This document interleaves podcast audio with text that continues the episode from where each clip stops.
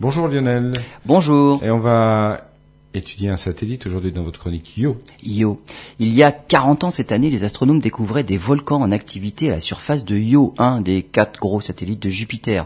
On en connaît aujourd'hui plusieurs centaines, dont un particulièrement monstrueux, Loki Patera, une caldeira de 200 km de diamètre, remplie par un lac de lave en fusion.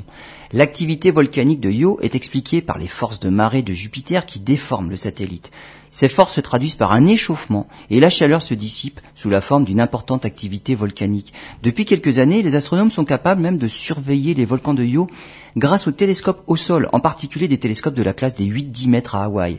Sur une durée de 5 ans, les astronomes ont suivi l'activité de Loki et loin d'observer un cycle qui correspond à une période de révolution de Io autour de Jupiter, moins de deux jours, ils ont mis en évidence un cycle de 500 jours.